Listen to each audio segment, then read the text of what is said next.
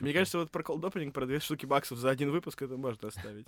Нет. Нет? Ну я бы ладно. не понимаю даже сама, что это значит. Ну ладно, хорошо. А, ну ты не понимаешь, ну типа Patreon это площадка, на которой Я поддерживают... понимаю про то, что это типа совсем Хорошо, узкая какая-то херь. Узкая херь у тебя в штанах. Да. Ну, спорить не буду. Ну что, Что? Ну, типа, что-нибудь попробуем записать? да.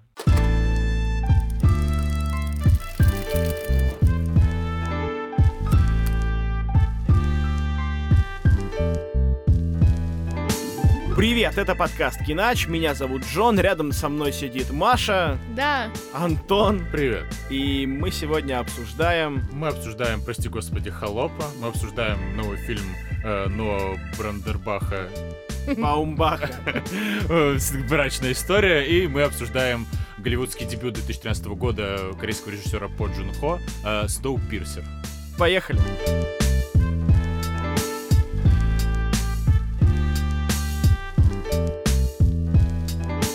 Мы обычно пытаемся найти какие-то малоизвестные русские фильмы для того, чтобы обсудить их и доказать, что российское кино на самом деле не в жопе, как пытаются нам э, втюхать э, некоторые блогеры и прочие масс-медиа. А, но в этот раз мы решили пойти наоборот и посмотрели самый кассовый фильм российский, мне кажется, за последнее время, да, за довольно Да чуть ли большое. не за всю историю. Там Да. просто вообще какая-то жесть. А уж по отбитым, ну, деньгам, наверное, вообще он лидирует, потому что затраты там были явно меньше, чем в каком-нибудь там темном дозоре. Да. А, кстати, какой фильм до этого же лидировал, по-моему, а, с этим, с Машковым, а, господи, как он назывался? Движение вверх, точно. М. Вот. Э, И Ну, он же был кассовый, и сейчас, ну, я, это будет маленький спойлер, да, мы сейчас будем обсуждать Холопа, а, и Холоп его переплюнул, по-моему, уже. а, я хотела сказать, что мы как бы шли по верной дорожке. Мы нашли текст, хороший российский фильм, и казалось бы, что вот этот же режиссер снял еще один фильм, только теперь огромный, кассовый. И к чему это привело? Ну, кстати, текст был э, таким тоже, знаешь, э, полуинди на самом деле, потому что несмотря на большой хайп и рекламу, то есть он все равно как бы и не собрал, и не отозвался в зрителях, и почему-то, видимо, как раз из-за того, что мы обсуждали в прошлый раз, что а, был негативный хайп вокруг э, интимных сцен, видимо, из-за этого как бы текст не взлетел. А вот «Холоп», видимо, что-то в нем вот отозвалось в русской душе, что люди пошли на него в кино. Причем, кстати, рекламы я не видел. То есть вот а, я помню, что была Я, такая кстати, тоже. была ситуация, что Союз Спасения меня заебали, честно, трейлерами Союза Спасения. Антону там даже видел в метро эти трейлеры. И, короче, Союз Спасения просто с грохотом, не знаю, с треском провалился, не заработал ни рубля. Ну, конечно, я утрирую, да, не, не, не так совсем все плохо. Пару рублей заработал. Да, Ну, пару рублей заработал, конечно, но тем не менее, как бы. А вот холопа я вообще нигде не видел. Не было ни одного трейлера перед э, фильмами, не было никакой. Даже постеров. Я когда увидел первый раз обложку холопа, я такой, что это такое вообще? Я впервые слышу об этом. То есть, когда, например, похожая история от Диснея была, как же, последний богатырь, по-моему, она называлась. Мгм. Вот, э, постеры были, была реклама, б- были трейлеры перед фильмами, я точно знал про это кино. Когда выходили какие-то громкие кассовые российские фильмы, то есть тоже «Движение вверх», я помню, я сидел в кино, и я видел трейлер этого фильма, и я знал, что готовится что-то большое, да, что вот вот сейчас э, российский кинематограф ставит вот на этот фильм. Это было понятно. А «Холоп» вообще внезапно почему-то выстрелил. То есть ты думаешь, что они сами не понимали, что он так выстрелит, и не готовили его как кассовый фильм, а это такой небольшой нежданчик? Ну, я не знаю, мне кажется, это чисто прям э, продюсерский фильм, абсолютно. И я вообще даже не понимаю, почему вы говорите, что э, там деньги куда потратили. Мне кажется, это так дорого.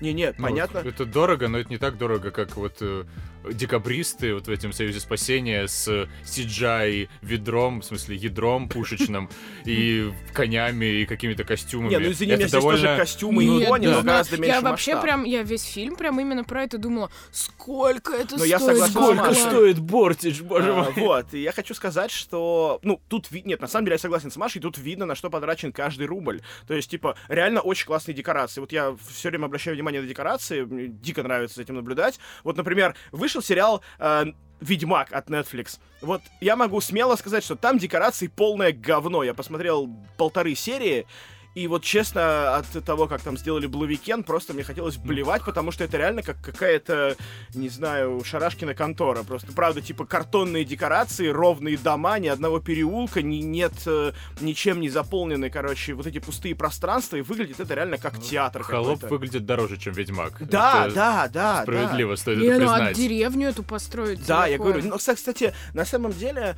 ам, есть же много локаций по России, в принципе. Вот, кстати, по-моему, я видел, что а, в титрах писали про Псков, что и была съемочная команда в Пскове. Возможно, под Псковом есть какая-то подобная база, где эта деревня уже выстроена. Потому что, например, вот у нас даже в Москве есть э, несколько там каскадерских баз, на которых вот возведены примерно подобные а, декорации, и там можно ну, с минимальными затратами что-то снимать. Есть вот э, тоже неподалеку от Москвы городок, он выглядит как такой средневековый европейский город. Там корабль, вся херня, там снимаются постоянно всякие косплееры, свадьбы, всякая хуйня. Вот. А, там типа внутри ничего нет в самих домах, но снаружи выглядит как такой реально средневековый городишко, где-то хер его знает где, и туда можно за небольшие деньги приехать и поснимать. Мне кажется, здесь застройка. Я не уверен, я не могу с тобой согласиться, но типа мы не знаем, правда, как бы.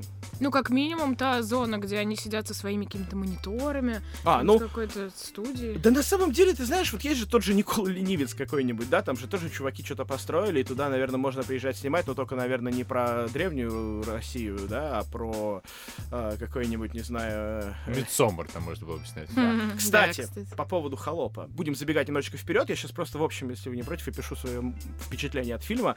Короче, у меня такое сложилось впечатление, что это, короче, смесь Мидсомер.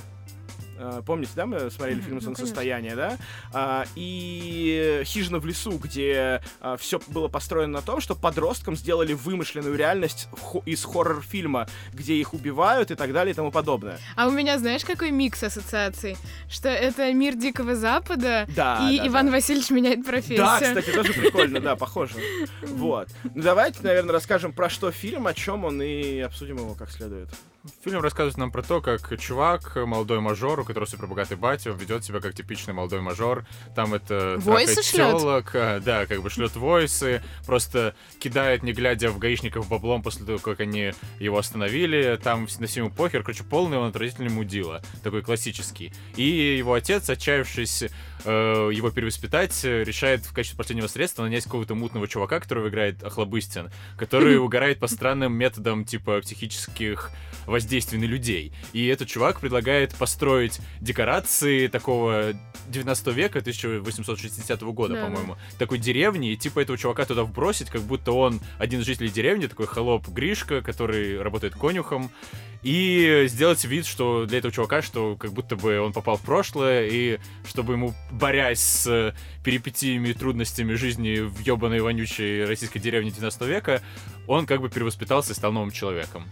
Все так. Ну и, в общем, я могу сказать, что на самом деле фильм-то не такое уж и говно, как я мог себе представить, потому что реально это, знаете, это такая как будто бы прям типичная голливудская история, как, например, фильм «Зеленая книга», который собран по всем канонам продюсерского голливудского кино, и типа при этом ты видишь каждый а, хитрый ход, э, там, не знаю, сценариста, ты видишь, э, ты понимаешь, как это снималось, да, но тебе не противно, это все складывается, сплетается в какую-то такую достаточно милую, приятную сказку, которую достаточно... Которая не бесит. Да! А это очень-очень важно. То есть Меня супер мне бесило. тоже как бы абсолютно норм.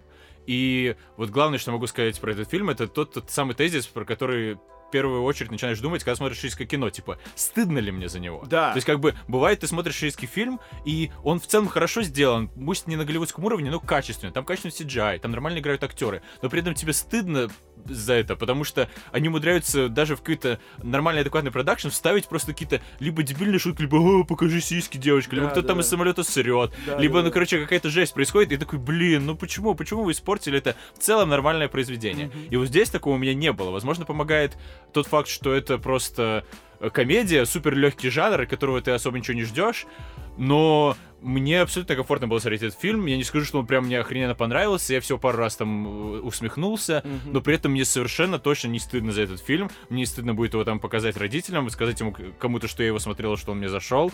И, в общем, ну, типа, вот as far as э, русское кино goes, это вполне адекватная фигня, и побольше бы такого кино. Реально, поменьше танка Т-34, Да. и побольше вот такой херни. Как бы вперед, чуваки, респект. Я могу сказать, что мне очень понравилось здесь, как они иронично относятся к самим себе, что вот, вот эта клевая сцена, когда чувак сидит и пытается осознать, в какое, во что он попал, что Монолог не очень. Да, да, да, да. Это было смешно. Это такая, мне кажется, реально подъебочка сценариста самому себе. И ты в какой-то момент понимаешь, что как будто бы сценарист тебе через этого персонажа говорит, что чуваки, я просто зарабатываю бабки, отъебитесь от меня, пожалуйста. Это не, типа, не максимум моих Блин, у возможностей. Маши такое лицо, как будто сейчас стошнит. Да, и это не связано с тем, чем мы вчера с вами занимались. А, на самом деле нет, у меня было ну, чувство стыда на многих, на многих шутках. Вот э, прям вот настоящий стыд. А, могу вот как бы так по пунктикам просто образно сказать, э, что мне больше всего не понравилось. А, мне очень не понравилось одно и то же обсасывание того, как он типа ищет э, устройство из современного мира там. Типа, ну а чё, где здесь Wi-Fi? Ну а чё, айфоны-то где заряжаются? И это А, на протяжении подожди. всего фильма. Так Ты- нет, вот там ты такого уверена, не что было. это было? Потому что, может быть, не знаю, сколько твой фильм длился, кстати? Не знаю. А, ну просто э, в Гугле заявлено, что он длится час 20, мы его смотрели определенно больше, и у меня возникло подозрение, что мы с тобой смотрели разные фильмы, потому что, типа, э, я помню, что мы обсуждали заранее, да, и ты говорила, что вот, типа, это постоянно на протяжении всего фильма, но при этом вот сейчас мы смотрели, и эта шутка была один раз в самом начале. Дело, типа, он пару раз пытается искать iPhone и всю фигню до сцены с казнью, Да. Потом на сцене с казнью он успокаивается, и все после этого за весь оставшийся фильм, там почти час. Только одна шутка про интернет, что типа, знаешь, почему я скучаю по бабам? Нет, по интернету. То есть, как бы, ну это опять же не вписывается в то, Да. что именно ты хуйсосишь. Ну, да, да, даже в конце, в последней сцене, э, чувак выезжает на лошади, и ему говорят, ну что, тебе 95 Не, ну это просто тупой Это просто ну да. как бы, не, правда, ну. это же, это же вообще не, не валидно к тому, что чувак до конца эксплуатирует, это даже другой персонаж шутит эту шутку. Да. Так я про то, что типа эксплуатация одного захода, типа как в древности нету таких штук современных, как сейчас. Ну, но это наоборот. все-таки гиммик всего фильма, потому что Ну он да. попадает из современного мира в древность. Ну, не знаю, меня это прям, э, ну, как-то... Я ну, реально, я прям вот у знаю, меня мне такое ощущение, что ты видела другой монтаж этого фильма, потому может. что, типа, реально, я вот эти моменты часто замечаю, и часто они меня очень сильно бесят. Я думаю, вот вы помните, как постоянно я бугурчу из-за эксплуатации одной и той же шутки в кино. Здесь этого реально не было. То есть я прям ждал, что вот он скажет, и я такой, ага, попался. Но нет, типа он один раз сказал, что, о, типа, там, где айфон или что-то такое, вот. И потом все, и за весь фильм он больше не возвращается к современности, он разве что описывает там Бортич про метро и самолеты, как бы, да, окей, но это вписывается в персонажа, да, он рассказывает э, человеку из прошлого, по его мнению, про достижение будущего, что, в принципе, нормальное поведение Нет, для любого нет, про персонажа. это я не говорю. Да, да, да. А, ну, хорошо, даже до того момента, как Мгм. его повели казнить, он же очень много раз это спросил. И это как будто бы... Ну да, там типа, целая сцена, где он утрировано. типа не может поверить, куда он попал, и не Ну может ведь- поверить, что эти да. люди, он реально в прошлом, но это довольно логично. То есть мне тоже немножко, кстати, эта сцена показалась затянутой. С другой стороны, довольно странно, если бы он попал в прошлое, и такой сразу, а, окей, я в прошлом, Ну, блин, когда нормально. тебя ведут казнить какие-то чуваки, ты бегаешь, спрашиваешь Wi-Fi, ну, ш- ну, я понимаю, что это комедия, но это просто как Wi-Fi, он телефон спрашивал, чтобы мусорам позвонить. Да, да, да. Ну, он и все спрашивал, и то, и то. Я, кстати, не помню про Wi-Fi тоже. Я помню, что он спрашивал телефон реально, потому что он привык решать проблемы, типа, я сейчас позвоню папке, и папка все разрулит. Но нет, и типа, ну реально, вот э, представляя себя, там, ассоциируя себя с героем, оказавшись в этой ситуации, типа, ты тоже не будешь верить в происходящее, потому что, блядь, ну все знают, что не бывает такого, типа, come on, я посмотрел слишком много русских фильмов про попаданцев, я знаю, что так не бывает. Вот. И, и тут я реально оказываюсь в этой ситуации, в которой все более-менее достоверно, И мне приходится поверить, но это не происходит сразу. И здесь тоже есть этот момент, что герой, постепенно погружаясь в это, признает свое какое-то присутствие в этой истории, да, находит свое место и продолжает взаимодействовать с ним, как бы он взаимодействовал, окажись в реальности. Да, и опять же, понятно, что все там очень схематично. То есть есть прям такие сценарии, тут ты жаловалась на сценарий, есть реально какие-то моменты, где просто из ниоткуда берется какая-то... То есть просто, ой, вот, я всп... у меня пришла в голову идея, у меня есть такой чувак, который построит нам деревню. Бах, просто из ниоткуда берется какие-то события, которым не подводят. Но при этом в рамках вот именно этого фильма это как будто бы работает. Ну, То есть, возможно, потому что фильм... жанр приниженный, возможно, потому что он не выпендривается, возможно, потому что он не пытается рассказать нам про великий подвиг воинов, э, сражавшихся в Сталинграде, а он просто рассказывает забавную историю с шуточками, и это сразу становится адекватно. Так нет же, там прикол в том, что сам фильм смеется над этим он показывает, как э, происходят подобные моменты, что вот, типа, блять, у нас история идет по пизде, нужно срочно придумать, короче, как нам заменить одну главную героиню на другую главную героиню. Сука, что же делать, что же делать? А давайте у нас татаро-монголы придут в 1860 году ну, блядь, а что нам еще делать? И вот он как бы сам стебется над этим, что для некоторых моментов тебе, чтобы история сложилась, тебе не нужна подводка. То есть это, вот для меня это выглядело вполне явным троллингом самих ну, себя. Я не уверен, что массовый зритель считал не, вот массовый этот зритель, конечно, не считает это, как бы, я не говорю об этом, это нужно как бы думать о том, про что ты смотришь кино, а не просто сходить туда Бич. с попкорном.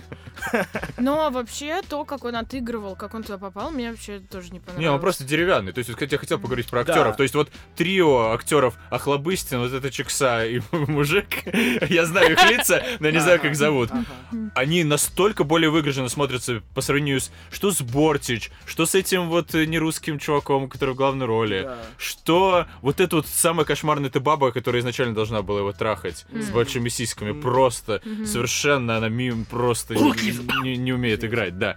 И для меня это было просто дикий контраст, когда переключается между вот этой вот рубкой, где вот эти взрослые актеры, матерые, и вот этими молодежью ебаной, и как бы я сразу такой, о, ребят, ну что, вам еще в театре-то поиграть надо на таганке лет 10, прежде чем лезть в эту херню. Да, То есть реально, mm-hmm. вот он, мне кажется, если бы вместо этого чувака был бы какой-то более прошаренный, более крутой тип, был бы лучше. Но, с другой стороны, хрен знает. Все-таки, мне кажется, довольно сложно доставлять вот эти вот тупые гэги как-то э, более тонко, чем это делал. Может, просто это реально сложно. Но тут еще дело не только в гэгах, а, ну, в самой реакции. А, я попыталась себе, вот у себя в голове сконструировать а, точно такую же историю, ну, то есть концепцию, там, типа, все норм, как чувак вот, типа, реально, типа, ну, а, упал там, очнулся где-то, и вот это все происходит. Я прям попыталась себе представить, как нормально актер бы это отыграл, ну, вот какой-то сначала там шок, ужас, я не знаю, потом там, типа, как он бегает, выясняет, и у меня прям, ну, складывалось это получше. А здесь из-за того, что он,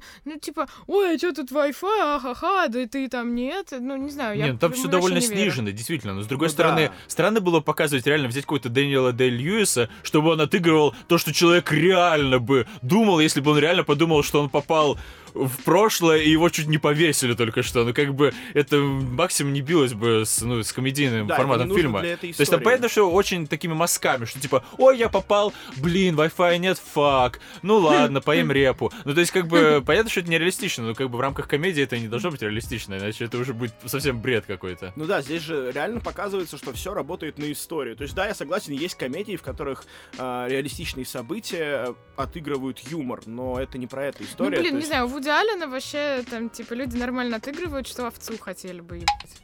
Ну, ты знаешь, просто у Вуди Аллена как бы как раз-таки юмор этой истории строится на том, что все в заправду, что вы должны принять, что эта история может быть на самом mm-hmm. деле, чтобы проассоциировать там себя с героями, что понятно, что овца метафорична, как бы, да, и юмор строится на этом. Здесь метафор как таковых нет.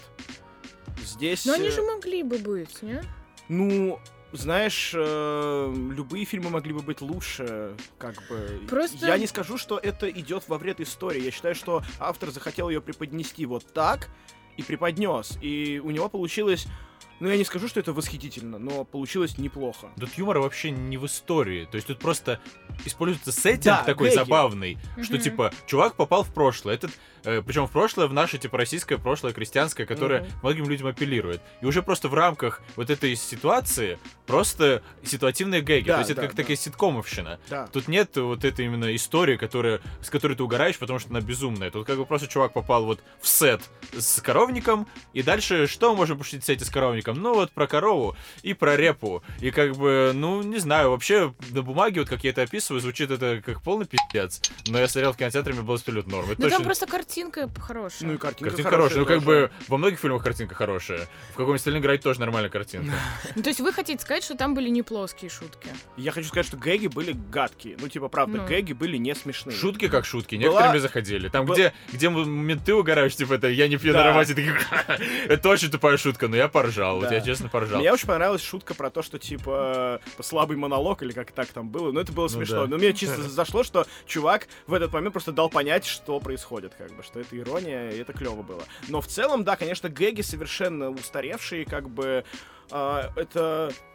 Знаешь, вот я сейчас начал слушать другой подкаст про русский язык. Хм. Вот, и там Ага. рассказывают про эволюцию русского языка, про то, как он Про меняется, феминитив. как, да, в том числе, а, про то, как меняется русский язык, про то, как э, одни слова устаревают, и как все, чем ближе к нашему времени, этот э, срок сокращается. Вот, и шутки, использованные в холопе, это типа то, что было смешно нам лет 10 назад, и то, что сейчас уже как бы не Ну, котируется хрен, у а, а что сейчас котируется? То есть, как бы, я просто Ирония. не смотрю э, комедии, как я смотрел 10 лет Ну назад. вот, мне кажется, что сейчас э, в моде, скажем так, да, юмор либо заострен на с, э, ирон- на постиронии даже, да, когда ты шутишь э, про письки и жопы, например, а, и никто не понимает, типа, ты правда, типа, сейчас Ну, типа, про это у тебя в всё? штанах Ну, это, юмор. это, конечно, не Вот, типа- постирония, но, типа, по- по- постироничные шутки, это реально, когда что-то на грани фола, да? Но есть- есть пример именно вот фильмов комедийных с такими шутками? Да, проблема в том, что я тоже не очень а вот много смотрю последняя комедий. хорошая комедия, которую я видел, это «Смерть Сталина» была. Но там, э, во-первых, лучше обыгран сеттинг, а во-вторых, они просто, ну, как бы тоньше шутят, и еще на грани фола. Вот тут тоже минус в том, что он очень такой прилизанный, вот этот холоп, он очень семейный, ну что довольно логично. Ну да. Ну, как бы, и там у них не было особо много. Спасибо, они хотя бы про говно не шутили. Вот как бы, Да. спасибо. То есть мы перед этим в трейлере э, посмотрели какой-то Фильм э, про трейлер фильма, да, американских где Джон пожарных. Сина, Да, пожарный, да, да, да. которому надо иметь дело с детьми, и там вот обязательная сортирная шутка на 20 секунд, и я просто такой, боже мой, надеюсь, в «Холопе» такого не будет. И в «Холопе» такого не было, потому что мы более развитая цивилизация, чем американцы. Но, а вот вам не кажется, что... Вот это была, кстати, постирония. Что, ну, типа как хорроры, типа перестали быть тупыми, стали elevated хоррорами, что такое же должно было произойти и с комедией. То есть э, вот такого рода комедии были там 20, там. 10 лет назад, а сейчас комедия — это «Однажды в Голливуде». Ну, типа, по жанру это считается комедией. Или марсиане. И, и, ну, типа, это другого уровня, ну, типа, шутки, хотя там тоже, ну, типа, Ну, слушай, Но это смешно. не комедия, это просто как бы в любом фильме, во многих фильмах бывают шутки и бывают смешные моменты. Но как бы комедия, точно так же как хоррор, это всегда был отдельный жанр, где просто э, ножом тык-тык-тык-тык. А как бы сейчас то, что называют elevator хоррор, это просто уже не хоррор, это просто нормальное кино, которое страшное. Мгм. И вот так же с комедиями. Типа, бывают фильмы, в которых есть шутки, где есть много шуток. Но при этом это драматические фильмы. А бывает именно комедия. Это где типа, а Джон купил себе пирог, но уронил его. Что же он подарит на день рождения бабушке? Ведь у него большой хуй. Ну, короче, просто вот какой-нибудь там... э, э, очень страшное кино, американский пирог и же с ними. Как бы это просто отдельный жанр, который не работает как полноценное кино. Когда мы просто помещаем каких-то идиотских персонажей в наркоманский сеттинг, и там они просто, что мы можем выжить из этого? Так, так, какие части тела еще мы не обыграли, какие мы не пошутили. И как бы Возможно, нужно меньше снимать комедий и больше снимать именно полноценного кино, где будут мелкие шутки, но при этом, вот я смотрю эту именно комедию, холоп, и мне не жалко, что ее сняли. Ну мне да. не жалко, что на нее отвалили бабла из э, Министерства культуры. Ну Тем да, более ты- они еще отбили его с огромным профитом. Да. Как бы вот респект таким парням. То есть вот я смотрю еще с точки зрения такой культурологической, что типа у нас есть русское кино, в котором принято взять просто какую-то странный просто восстание декабристов и просто снять какую-то ступу, там растянуть историю непонятно э, из двух минут там на два часа. Все это как-то вылезать, э, пошлая неинтересная картинка, очень много пафоса, реклама по телевизору, потому что это историческая правда про нашу страну. И как бы я смотрю на это, боже, мне стыдно за все это дерьмо. А вот за эту херню мне не стыдно. Это просто чуваки реально, вот ты сказал, продюсерский проект. Да, они взяли, короче, бабки, придумали проект, сняли, проект нормальный, люди несут бабки, они в профите. Вот, хочу, чтобы больше было такого, чтобы как бы русское кино было таким, когда люди просто могут делать нормальную херню, которая заходит людям, потому что она нормальная. Как бы, даже если это тупые комедии про говно, как бы, ну, ладно, люди, я тоже странную херню всякую люблю. Я, кстати, вспомнил э, комедию, наверное, это можно назвать комедией, которую я смотрел последний. Это вот я сейчас смотрю сериал Sex Education, первый сезон только начал. И вот там, типа, это полностью комедийная история, там перебарщивание, переигрывание, которые играют на руку истории, и там все нормально, она смотрится совершенно органично, и шутки там плоские, ниже пояса, про пиписьки, все, но как бы это объясняется сеттингом, потому что это старшая школа. Вообще проблем нет, все отлично, на мой взгляд, все хорошо. Но, Маш, вот твой поинт про то, что комедиям стоит перевоплотиться в какой-то новый жанр, в принципе, не стоит даже, что, возможно, они перевоплощаются сейчас, ну, мне кажется, да, в этом есть какой-то смысл, потому что время меняется, чувство юмора меняется, все больше становятся популярны комики, которые рассказывают довольно мрачные вещи, которые просто через юмор смотрят на современную повестку и обыгрывают ее так, чтобы людям она проще усваивалась людьми, да, что там замечательная шутка про то, что э, у Луиси Кея, по-моему, это было, да, что ребенок плачет, потому что геям не разрешают жениться. Вот, или разрешают, как там было. Да, потому что он расстроен, что гей женится. Ну, как бы это более возвышенный жанр, как будто бы. При всей мейнстримности Луиси Кей это все-таки на пару делений более Конечно. сложный юмор, чем комедия. И вот мы были в зале, там сидели какие-то реально бабушки и дедушки, какие-то там э, 18-летние люди на свидании. И как бы это такое, ну, это не сложная мрачная фигня про житуху и про то, как мы все умрем. Это просто милая расслабленная комедия, на которой люди идут именно расслабиться. Да, это, это именно развлекательная кино. история, да. Но как да, бы при этом э, это развлекательное кино не является параллельно еще и дерьмовым. Вот раньше как бы это стандартно было, типа, корреляция. Вот если это развлекательное... Ну это же развлекательное кино. Ну да, говно, но mm-hmm. это потому что это развлекательное mm-hmm. кино. Но как бы нет. Может быть развлекательное кино, которое не будет такой уж парашей, ну как бы, по крайней мере, на вид. Хорошо, хорошо, пожалуйста. Ну тогда давайте поговорим про сценарий. Сейчас, один момент. Я хочу еще маленький поинт внести про шутки в серьезном кино. Например, про гэги как раз, да, и при их неуместность. Помните, мы смотрели с вами когда-то давно такой замечательный фильм «Предстояние». Вот. И вот там вот этот момент, когда, типа, серьезная мрачная картина периодически просто разрубается гэгом каким-то тупорылейшим, да, про чувак листает книжку со звуком, там, я не знаю, чувак бежит с лопатой, с, с колом или с чем он с лопатой, там бежал на танк. Ну да, ну там просто Михалков не умеет работать с тональностью. Да, он не понимает, да. что тональность надо выдерживать в фильме, а просто его мотает влево-вправо. Тут как бы тональность выражена. Да, Тут тупые да. весь фильм. Не, а вот это мы, помните, тоже нас бесило, когда кому-то сейчас там должны ногу отрубить, а он шутит про KFC. Ну да, то есть как бы вот для меня мы совершенно не работал как хоррор, тоже по этой же причине, потому что там гэги и хоррор-элементы перемешаны. Ну вот да. И как да. бы я не могу одновременно угорать и бояться, но это так не работает. Психика человеческая тупо. Так а что со сценарием? Так что со сценарием? Ну, вот из самого очевидного, э, ну, мне показалось э, довольно непродуманным ходом, когда он типа узнает, что это все было правдой, находит ага. этих чуваков, и а, приходит к бате и говорит «спасибо». Не, ну тут фишка же в том, что он нашел вот эту Лизу, то есть как бы он, когда ну, проснулся от этой комы, все как бы вот и вся его реальная жизнь, его первоплощение, его вот эта вот Лиза любимая осталась в этой коме. И в тот момент, когда казалось, что все это было правдой, это одновременно означало, что он получает Лизу. И как бы э, этого было достаточно. То есть я, например, очень легко могу прочувствовать его эмоции в этот момент. Тем более, что реально его жизнь изменилась радикально благодаря вот всей этой херне, mm-hmm. и он сам оценивает изменения как положительное. Справедливо.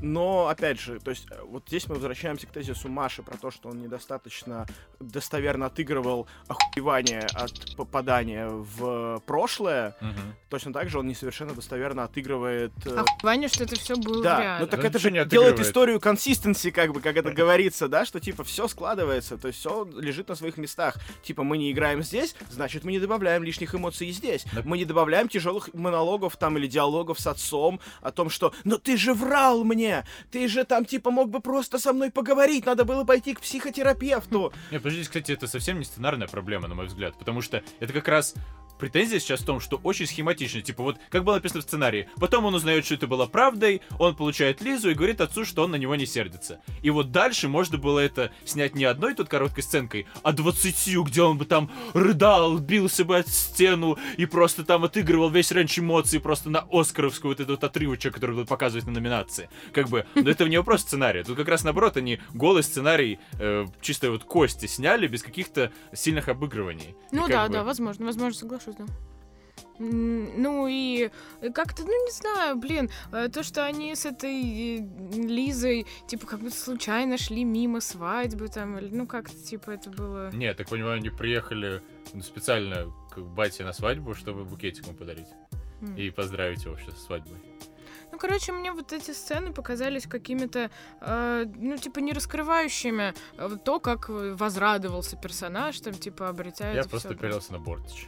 Э, В целом, у меня мысль такая возникла, что, э, ну, я все еще считаю, Мгм. что, э, типа, можно было бы поприкольнее и сценарно обыграть и в плане диалогов, и в плане, там, шуток этого всего, что у нас можно снимать хорошее кино, когда у тебя изначально крутой материал.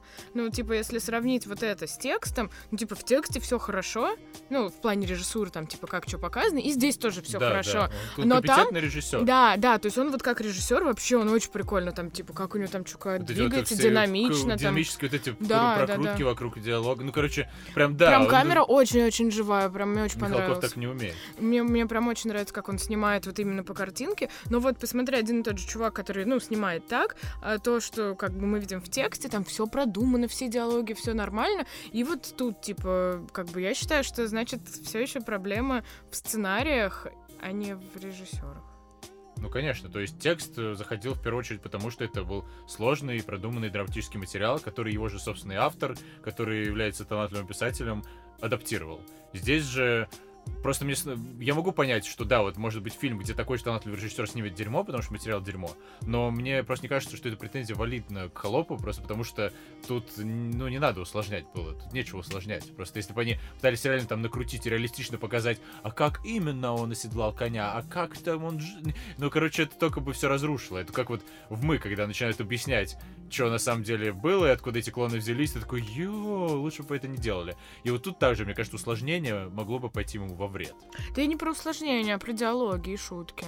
В общем, А, сори, сори, сори. Вот у меня мысль про режиссера, что, ну, забавно так, что он снял такое, ну, более, там, какое-то, ну, возможно, чуть более авторское даже кино, там, текст этот, ну, такой вообще какая-то драматическая сложная история, и после этого прям такой супер продюсерский проект, и, ну, мне кажется, для него это очень круто. да. Ну, что, ну, для развития, типа, и, там, ну, становления как какого-то хайпового режиссера, это прям прикольно ход. Да, я правда думаю, что мы имя Клима Шипенко еще услышим, я думаю, не раз.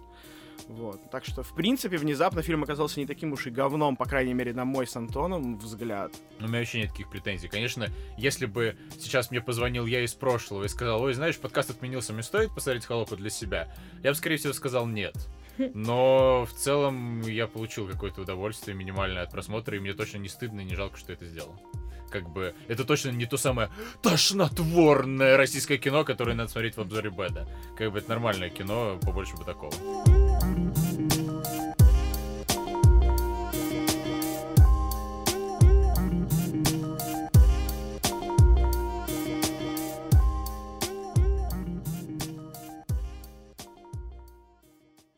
У американского комика и подкастера Джо Рогана есть э, забавный довольно бит про то, что брак — это очень по-гейски.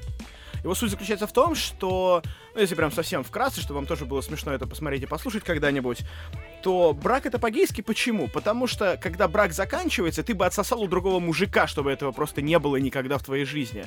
И вот э, мы сегодня обсуждаем фильм Marriage Story, Ну, бумбараха.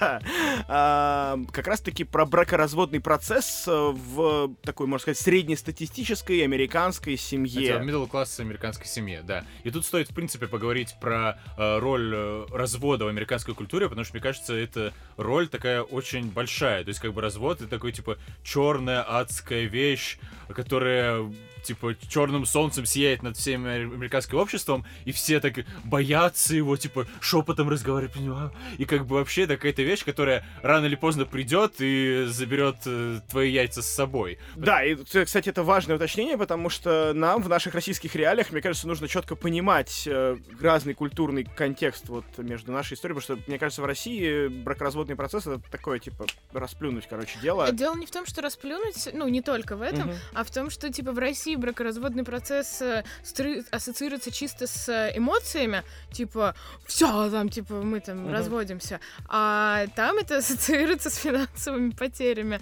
жесткими, и там все боятся развода не из-за того, что мы развелись, мы расстались, Мгм. что подумают люди, а из-за того, что у тебя реально отнимут вообще все, и э, там будет э, какие-то херовые тучи судебных заседаний, ты потратишь все свое состояние на адвокатов, и это неизбежно.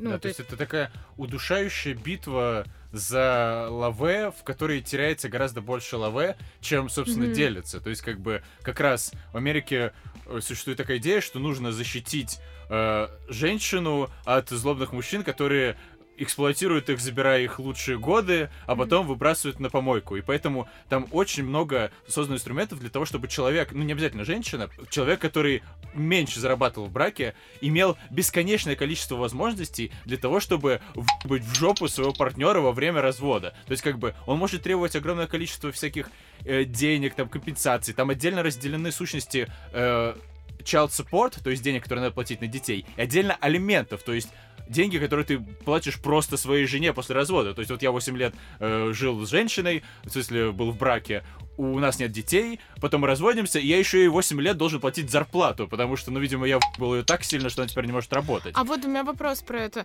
Как думаете, это из-за того, что, ну, все-таки такое патриархальное общество, и раньше, ну, особенно там в Америке, эта картинка там домохозяйки, ну, воспринималась так, что женщина чисто обслуживает, э, ну, типа мужика, который деньги зарабатывает, ну, и сама при этом, ну, типа, как бы тратит свое время, ничего не делает, ну, и только для него все делает, и он, типа, ей это компенсирует. А сейчас, ну, может быть такая ситуация в семье, что они оба на одинаковой позиции, или она даже выше, все равно он ей должен платить это все. Ну нет, типа тот, кто больше зарабатывает, тот должен платить. То есть были примеры, когда там, э, вот, не знаю, известная комик э, Розан Бар разводила, у которой там просто миллиардное состояние было, разводила с своим каким-то мужем, и типа тоже он с нее там состриг половину ее этого состояния, там что-то сотни миллионов долларов, и все над ним потешались, типа, а, ты лох. Потому что, ну, как бы для мужика это не приемлемо так себя вести, вроде как. обществе. Да, но при этом Да, э, не на так делать подкасте.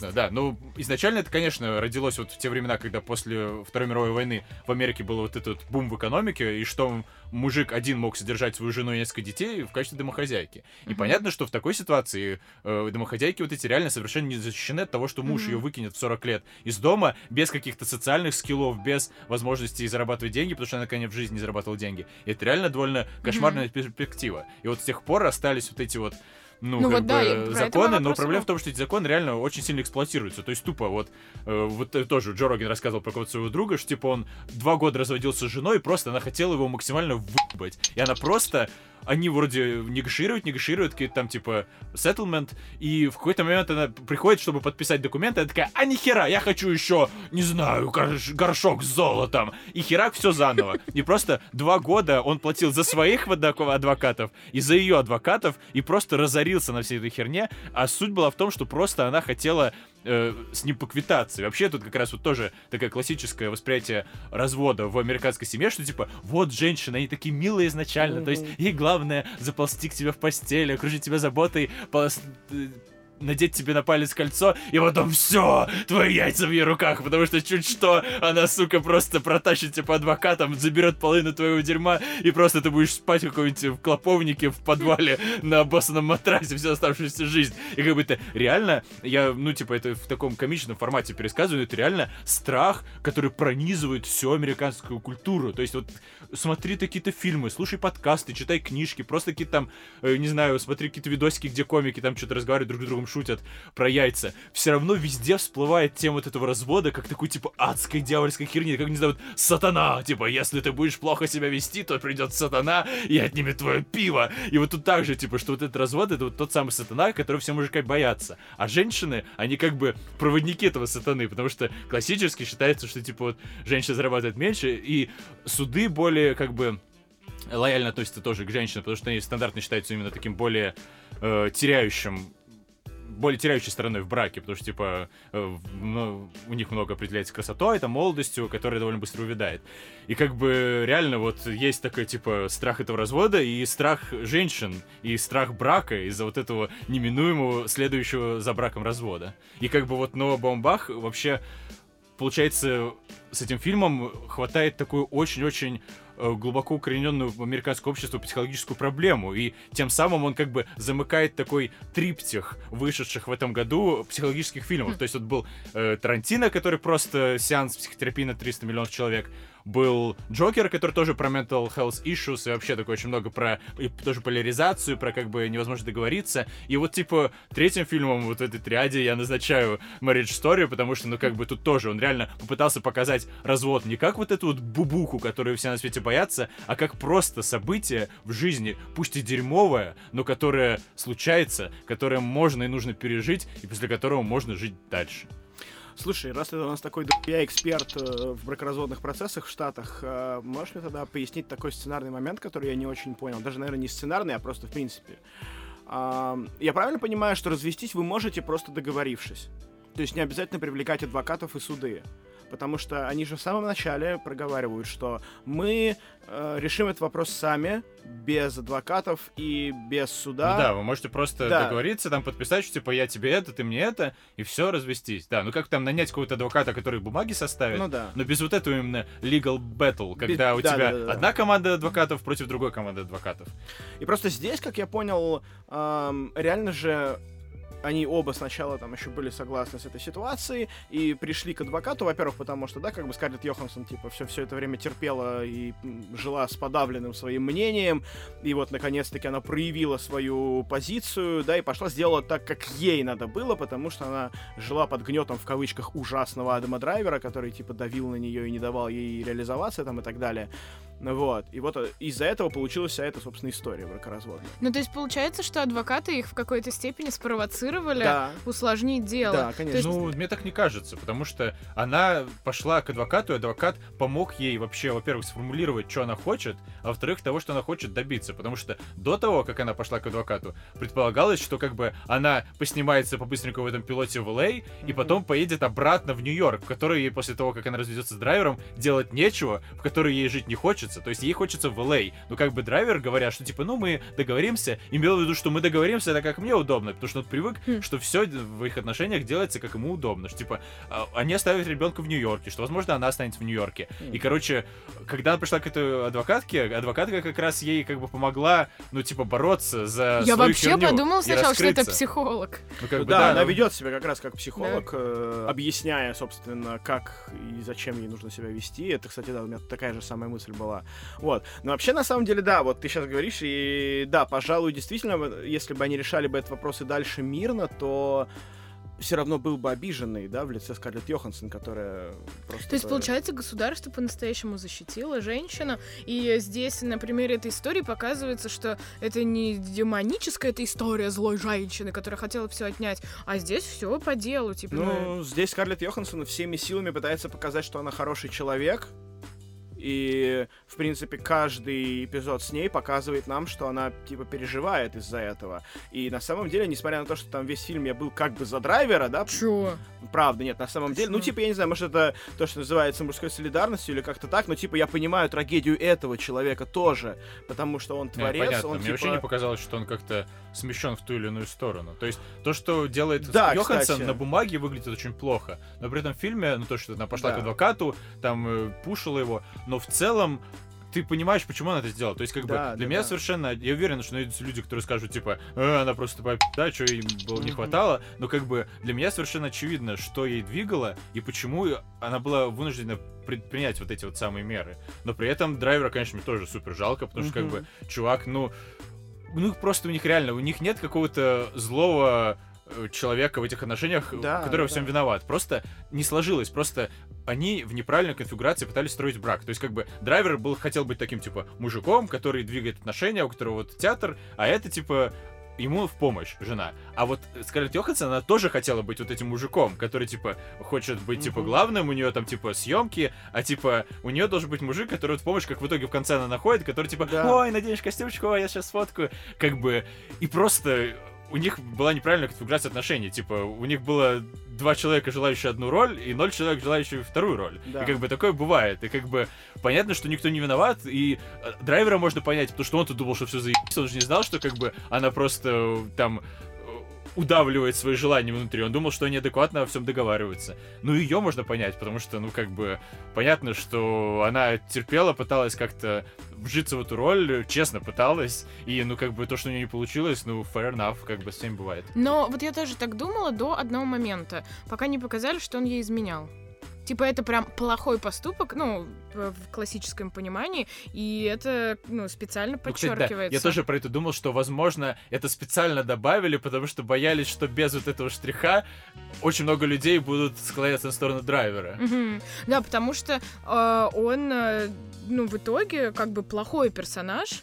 Ну, типа то, как он ее подавлял там. Это можно долго рассуждать, что, типа, вот, один занял одну роль, и второй уже не может занять эту роль. Там, ну, это все понятно. Но то, что он прям физически делал плохие поступки, это не поспоришь. Ну, просто, да, возможно, это так, но просто мне именно на чувственном уровне на эту измену было совершенно похер, потому что это настолько мелкая вещь. Вот когда Ну, у вас был come on. брак Нет, много это лет, мелкая Нет, там- подожди. С точки зрения сценария, этот момент как раз-таки работает так, как нужно. С точки зрения реальной жизни, конечно, нет. С точки зрения реальной жизни, они даже сами это проговаривают, что мы это обсудили, мы во всем разобрались, всем все понятно, почему это, как это произошло и так далее. То есть, как бы с точки зрения реальной истории, это бы не, не могло стать каким-то ключевым событием, ну, да возможно. почему, блин, из-за измены, что люди Ну, не разводятся? it depends, конечно, да, Да, от, ваших, от ваших отношений внутри. Просто, на мой взгляд, что измена, в которой, которую вы обсудили, которую вы пережили вместе и прошли через нее, и у которой не было в дальнейшем никаких...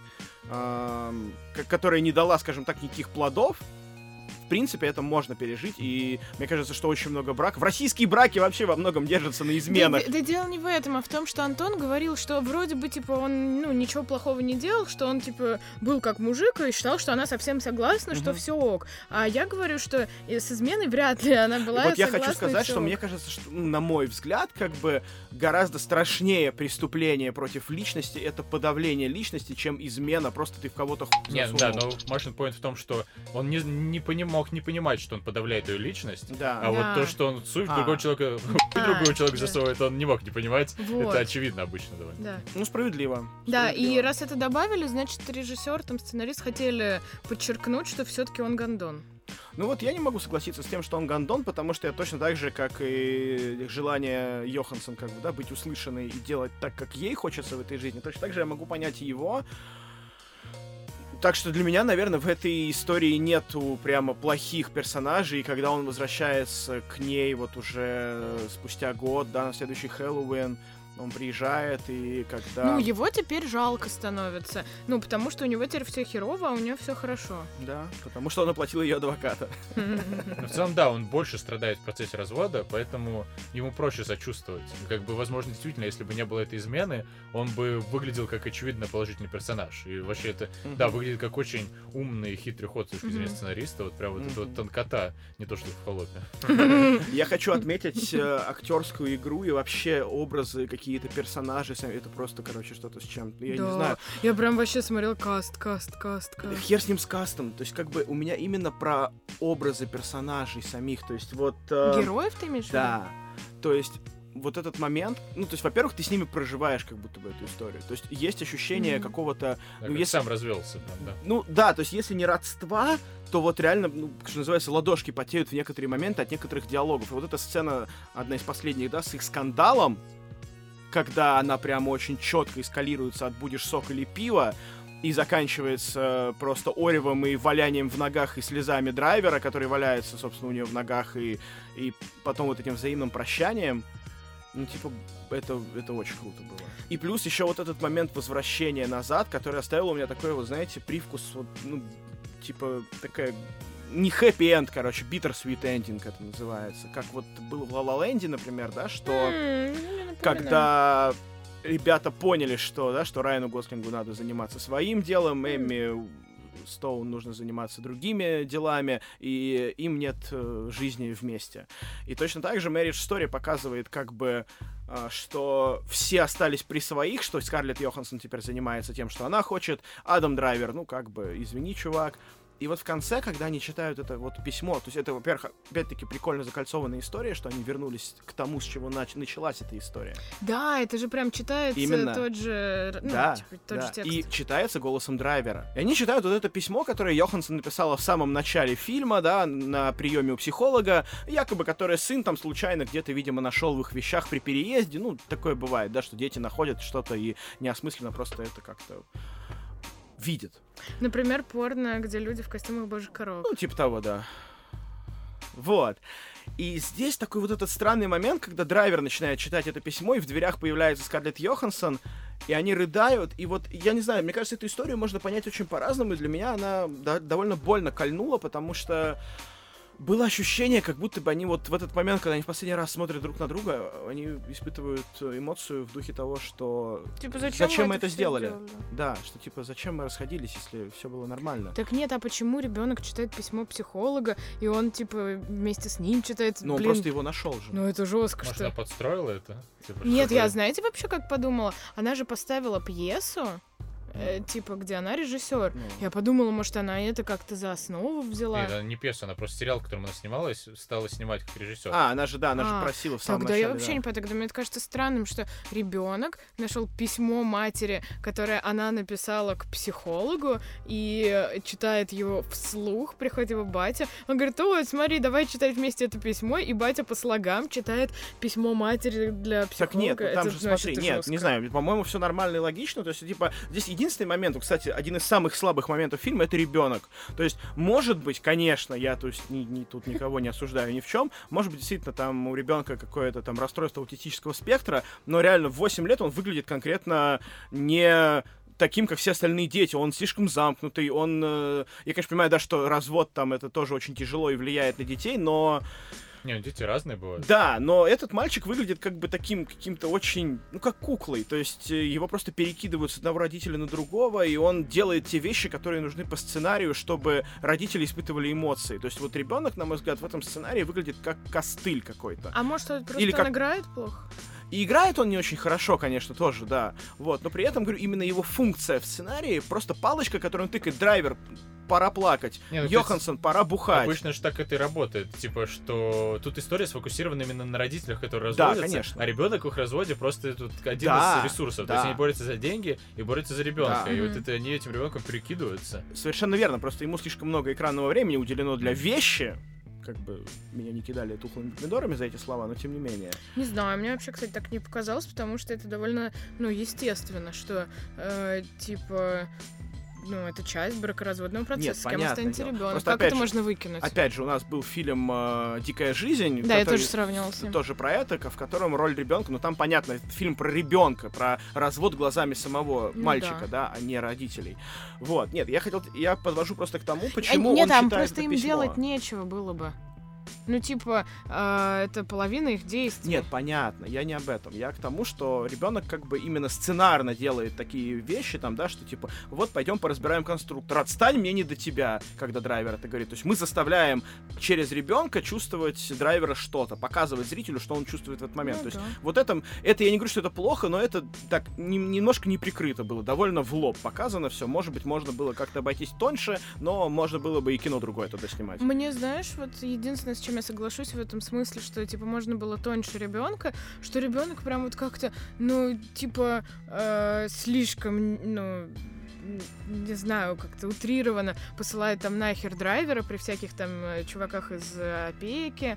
И, ну, то есть, э, Как будто бы делают это на зло. как будто делать на зло, но, знаешь, а, я могу, ну, представить, что такое происходит в жизни, что, ну, ребенок вот на зло такое говорит, но это как-то странно, что, типа, вроде все норм, он с ним норм общается, и периодически это прям вбрасывается вот в самые там ключевые моменты. Кстати, знаешь, это, возможно, на самом деле имеет место быть, потому что дети же не такие, на самом деле, тупые, как мы их иногда воспринимаем. И в 8 лет они могут понимать гораздо больше о происходящем, чем нам кажется. И, возможно, ну, это я уже интерпретирую, как бы, я не, не- не уверяю, что это именно так, и име- именно это имеется в виду. Возможно, мальчик понимал, что ему хочется остаться с мамой, ведь здесь у него в Лос-Анджелесе и Мгм. новые классные друзья, и новая классная школа, и с мамой жить гораздо прикольнее, чем с папой. И, возможно, именно поэтому он как бы пока с ним наедине, у них все ок. Но когда наступает время, и он понимает, что сейчас тетя злая, которая пришла, типа, будет э, выбирать, с кем мальчику лучше остаться, он будет вести себя именно так. Возможно, ну, я это вот так для себя интерпретировал, именно вот этот момент. Ну, вот знаешь, я даже не про поведение самого мальчика, он, ну, в принципе, наедине тоже. Он говорит, это я там, типа, не хочу, Мгм. там, я хочу туда. Но вот про, про саму подачу этого, знаешь, типа, э, ну, функционал этих его фраз показать, что э, отец ни хрена не знает, Да. типа, что делает Да. ребенок. И оно как-то одинаково каждый раз. Я там, типа, не люблю этот э, там мультик больше. там, Ну, это, кстати, справедливо, да, Э, тоже. Типа, я там это уже там передумал, и вот каждый раз оно именно про одно и то же, что типа Что отец, отец не не, знает ничего о нем, да. Да, ну вот не так, это было бы шире. А вот тут конкретно, что он за последнее время не знает, что там Мгм. типа ребенок что-то там. Мы и передумал. понимаем, почему он ничего о нем не знает, потому что он занят бракоразводным процессом, у него головная боль, у него на Бродвее там э, его спектакль э, срывается и все такое. Вот. Я, знаете, от- хотел еще отметить момент про Драйвера и Йоханссон. Ну, как бы Драйвера, окей, я давным-давно полюбил еще с прошлых Звездных войн, в смысле, с э, э, седьмых. Вот. Но и, и потом он светился много в кино, и я прям так, вау, он классный. Драйвер очень крутой, Очень да. крутой, да. Вот. Он и... очень хорошо играет. кстати. И внезапно для меня раскрылась Йоханссон. Я ненавидел эту актрису просто вот, вот всем она же играла в нашем любимом фильме. Какой Да, но ее там не Her. было. Ее не, не было ее отвратительного лица. Кстати, да, мне внешне тоже не нравится. Но вот здесь она такая милая девочка, прямо вот прям так приятно на нее смотреть, она так органична с этими слезами и соплями, и с этими заплаканными глазами, и так вот она, короче, так на нее приятно смотреть на обычного человека, который просто вот, вот на которого навалилось это все, и она... Да, вот тут из нее убрали вот эту сексуализированность. Да. Она обычно типа да. это Скарлетт. Йоханссон, круглая попка и пухлые губки. А Мгм. тут она играет просто женщину, Да. типа Мгм. уже не совсем молодую, которая типа не пытаются выпечить как какой-то сексуальный объект. И Вот Да. в этой роли ка- она мне нравится. вот в очень таком круто, формате, очень да. круто, да. И она действительно как бы, ну, у нее она играет, то есть... Она э, играет хорошо, да. да. и это было удивительно, потому Да что... Вообще, весь каст волшебный. И Лоры Дорн в роли этой Да, да, адвокатки, да, да. и Ален Олдо в роли адвоката первого, и адвокат второй. Рэй Лиотта, Да, да. Рэй Лиотта тоже охуительно. Просто, конечно, вот если умеют люди в кастинг, это прямо они Да. умеют. В общем, да, ты перечислил, кстати, три фильма, которые занимались нашим э, психическим здоровьем в этом году. Ну, в прошлом уже, да. А, собственно, Джокер однажды в Голливуде и Marriage Story. И забавно, что это все три фильма претенденты на Оскар в этом году. И, возможно, возможно, этот Оскар будет интересным. там и Адам Драйвер номинирован, и э, Скарлетт Йоханссон номинирован, и вообще актерские номинации в этом году это просто кровавая баня, там Мгм. полная жесть, и совершенно непонятно, кто что возьмет. Это очень интересно. Конечно, за фильм года не поборется Marriage Story, я думаю, это все-таки будет Тарантино, в крайнем случае Джокер, Мгм. но все равно номинаций много и «Паразиты»? приятно. «Паразиты» на возьмут, иностранном э, языке. Главный фильм А, на иностранном языке. точно. Это уже точно понятно. Но мне кажется, с Фениксом сложно будет кому-то из актеров. Неизвестно, неизвестно. То есть, ну, как бы... Некоторые, мне кажется, из э, старперов, голосующих за Оскар, могут воспринять его роль как несколько пошловатую, а Джокер все-таки как не до кино, потому что все-таки это про комиксы, пусть не так сильно, и плюс там много негативного хайпа, что это типа альтрайтовский фильм, и что там всякие инцелы его любят, и поэтому это очень плохо.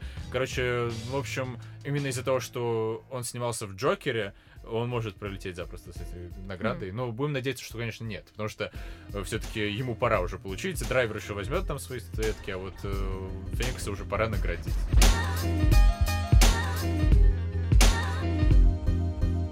Ну и ладно, мы тут затронули вроде немножко оскарских номинантов, и вот, да, мы сказали про «Паразитов», что Пон Джун Хо тоже номинируется на фильм на иностранном языке, и, видимо, из-за того, что очень хорошо зашел э, на в российском прокате его последний фильм «Паразиты», впервые на экранах в России показали его американский дебют «Сноупирсер» сквозь Да, снег. фильм, про который почти все слышали, но мало кто смотрел. Э, фильм про пародик из Ромашкова с Крисом Эйвансом в главной роли. Не помню уже, был ли он тогда так сильно раскаплен, как Капитан Америка, как сейчас, или Ну, это нет. 2013 год. Не суть. Мне так кажется, он уже сыграл Капитана Америку, В общем, поэтому... да, очень серьезный каст, очень чуваку дали большой карт-бланш на то, чтобы э, он снял вот свою первую работу в Голливуде, он явно очень старался, набрал там э, кучу именитых актеров, и вот сейчас мы попробуем обсудить, получилось у него или нет. То есть, как бы, надеюсь, никто не будет спорить с тем, что он очень крутой режиссер, тем более после «Паразитов». Мы вот недавно еще на какой-то фильм смотрели. А, «Воспоминания об Да, убийстве». «Воспоминания об убийстве» совершенно Вообще волшебное кино. потрясающе.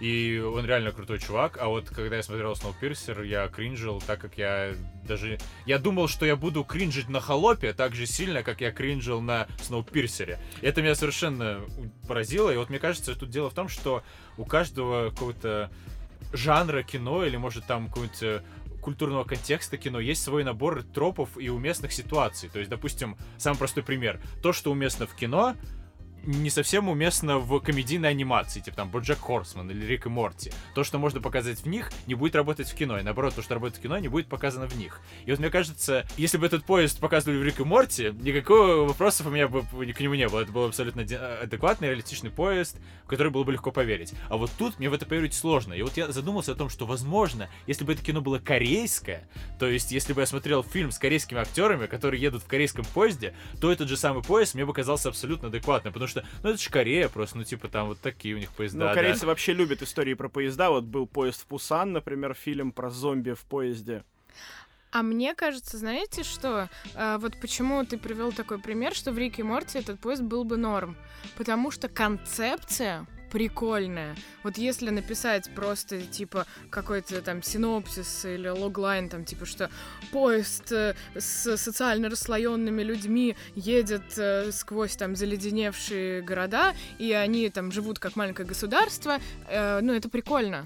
Это прикольно Ну да, звучит. просто такое ощущение, что когда я смотрю кино, я привык задавать гораздо больше вопросов. То есть вот в Рике Морти могут показать поезд, и я сам приму его существование, сам додумаю там какие-то недостающие детали, и мне будет комфортно. А вот когда я смотрю фильм про вот этот поезд, э, именно фильм, то я начинаю думать, а как они, где они живут, а почему, зачем нужны эти чуваки в крайнем вагоне, какие у них отношения с... Мгм. И вот это ничего не показывает, то есть нам не пытаются как-то объяснить, как эта экосистема существует, как люди там живут, то есть там просто это супер карикатурными широкими мазками, типа, вот люди живут, у них все плохо, они едят тараканов, а вот из первого класса приходят и забирают их детей, и как-то вот в кино я привык э, типа, погружаться в историю, типа, в реальном времени. То есть, чтобы мне показали какой-то реалистичный сеттинг, в который показали таким образом, что я бы в него поверил. И вот в этот поезд я не верю ни на секунду. То есть я смотрел фильм «Два часа», я смотрел на сет в виде поезда,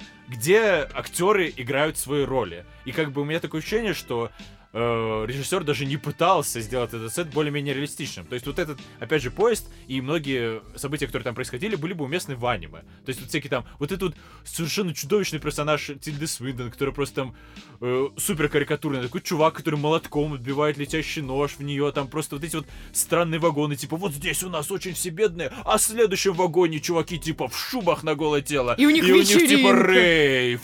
И вот как бы реально в каком-нибудь аниме, в Рике и Морти это было смотрелось адекватно, но когда ты смотришь фильм про это, еще не корейский, это выглядит совершенно дико. И как бы я просто не мог в эту херню поверить ни на секунду. Так я именно точно так же высаживалась, и поэтому э, инициировала просмотр этого фильма. Я хотела, чтобы кто-то со мной это разделил, потому что меня, меня просто прям, ну, высаживало э, практически ну, в каждой сцене Как, какая-то э, нелепость. Контролер, когда у тебя нет билета.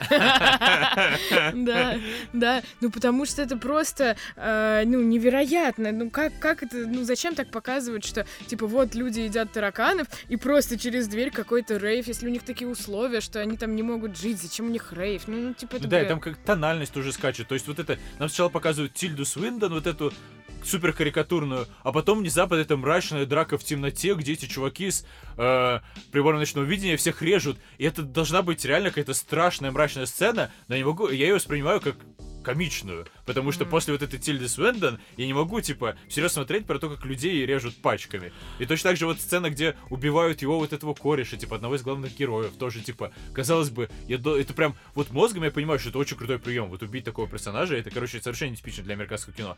Но это происходит в таком моменте, что просто я не могу ничего почувствовать, потому что только что была какая-то клоунада, слева клоунада, справа клоунада, и тут внезапно убивают одного из центровых персонажей, и типа, что, зачем?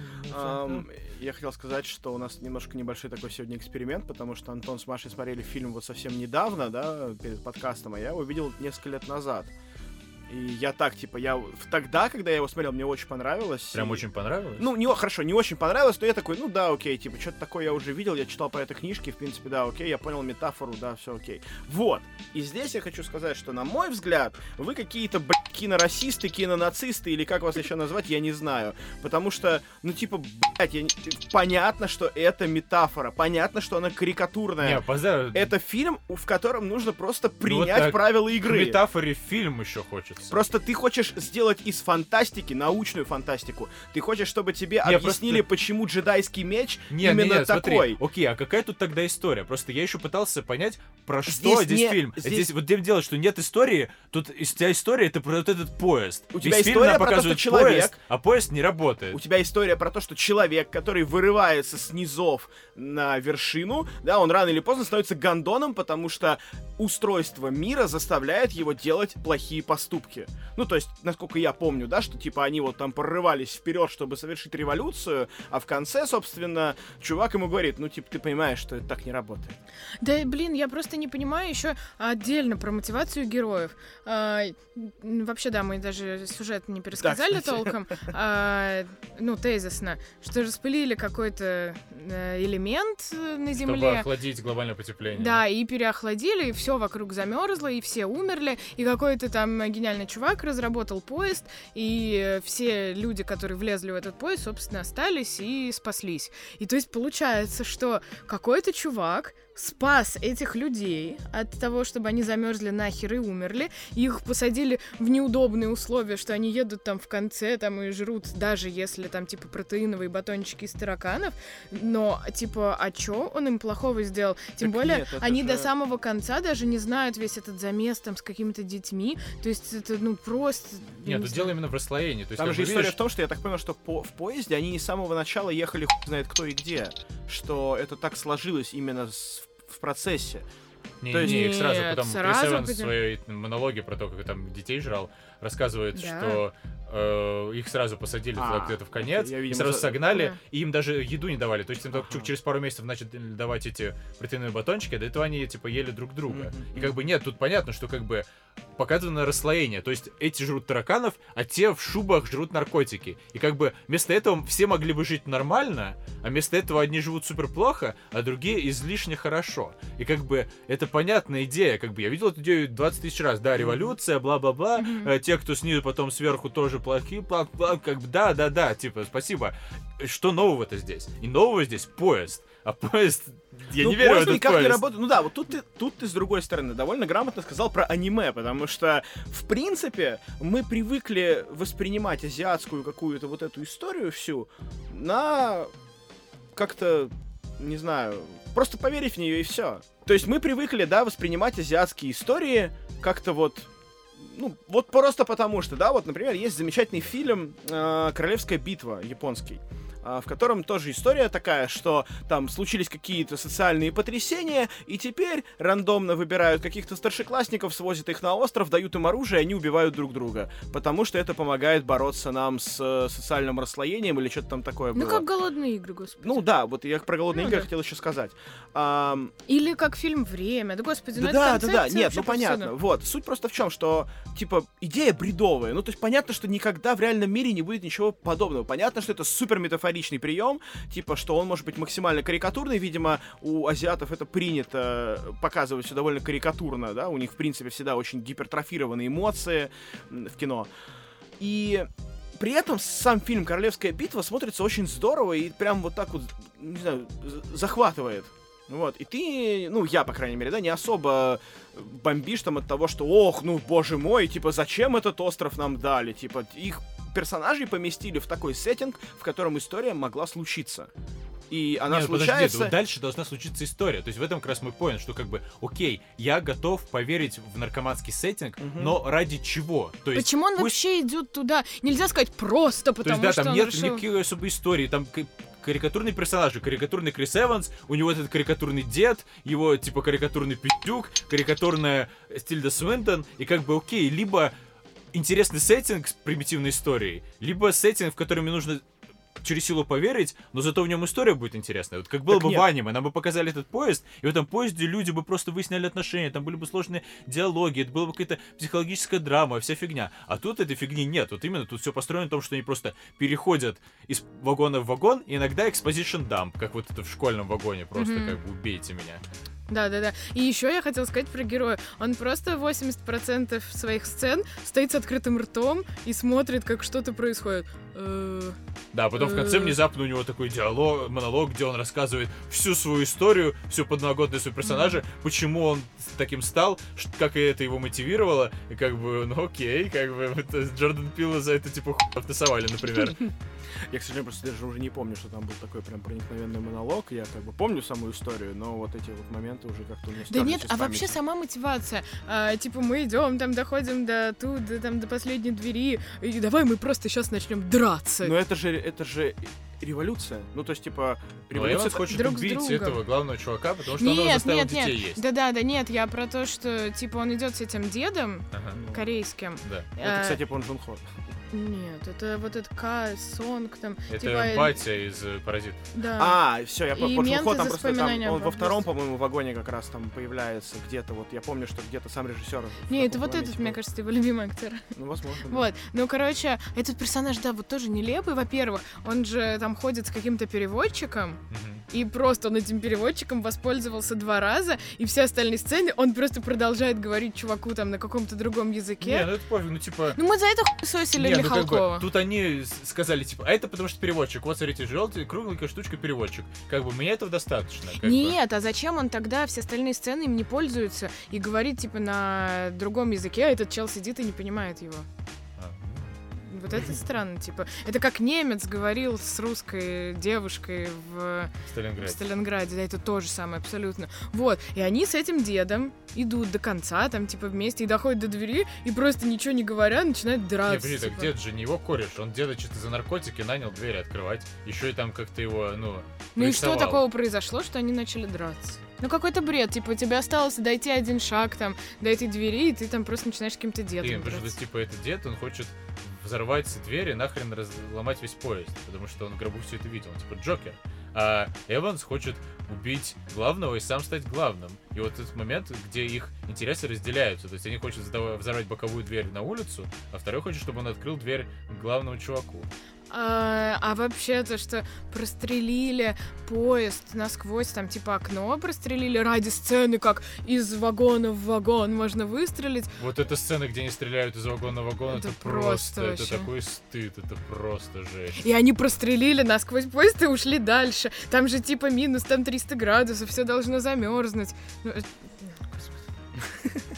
Ну вот как бы да, то есть это реально непродуманный какой-то карикатурный сеттинг, и я готов вот эту непродуманность карикатурность бы простить ради интересной истории, но в чем там история, я так и не понял особо. А что это за злодей какой-то вообще непонятно зачем введенный, который там все никак не умрет? А, вот это просто когда опасный боевик. Да, да, да.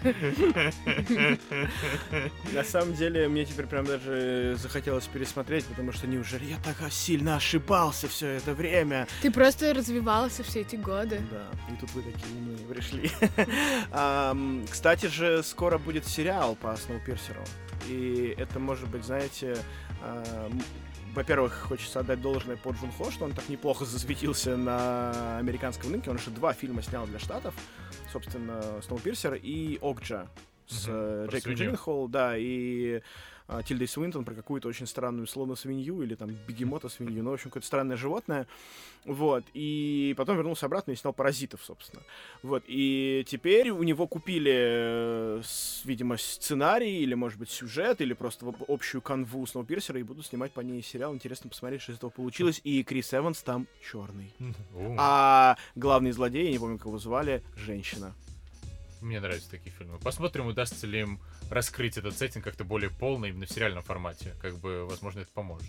А, ну вот, э, говоря про концепцию, это же по книге снято. Мгм. Вот, на- возможно, книга прикольная, потому что концепция описана, ну, нормально. Хотя, если там все то же самое в плане мотивации, почему кто куда пошел, то Ты знаешь, вот в плане концепции и всего остального, вот «Голодные игры» тоже, в принципе, сняты по книге. И когда я смотрел фильм, я примерно понимал, про что история, бла-бла-бла и все такое. И где-то вот когда последний фильм разделили на две части, и, при, и там уже пришлось еще раз идти в кино, и я такой, ой, не, все, короче. Я в итоге не пошел смотреть последний фильм, посмотрел половину из него и решил, что все, хватит с меня этого дерьма. А потом я решил попробовать почитать книжки, я сразу понял, про что книжки, и такой, все понятно, я не буду это читать. Так прикол просто в том, что из фильма пытались сделать вот эту вот стандартную голливудскую антиутопию для подростков. Мгм. А книжка как бы с самого начала была неприкрытой книжкой про подростковые переживания, и, и сюжет здесь нужен был только ради развлечения. И в итоге то, что подавалось как мощная метафора на какое-то современное общество, на поверку оказалось просто страданиями девочки. Я просто, знаете, еще не понимаю, а в чем здесь мощная метафора? Типа, она какая-то совсем, Да её типа, нет мощной. типа в лоб. Она просто, вот смотрите, вот комнаты здесь бедные сидят, вот комнаты здесь богатые сидят. Представляете, это метафора такая. Ну да, нет, я не говорю, что она мощная, я говорю, что это вполне наоборот понятная, ясная и очень простая метафора. того, Новизна в том, что это поезд, и он едет.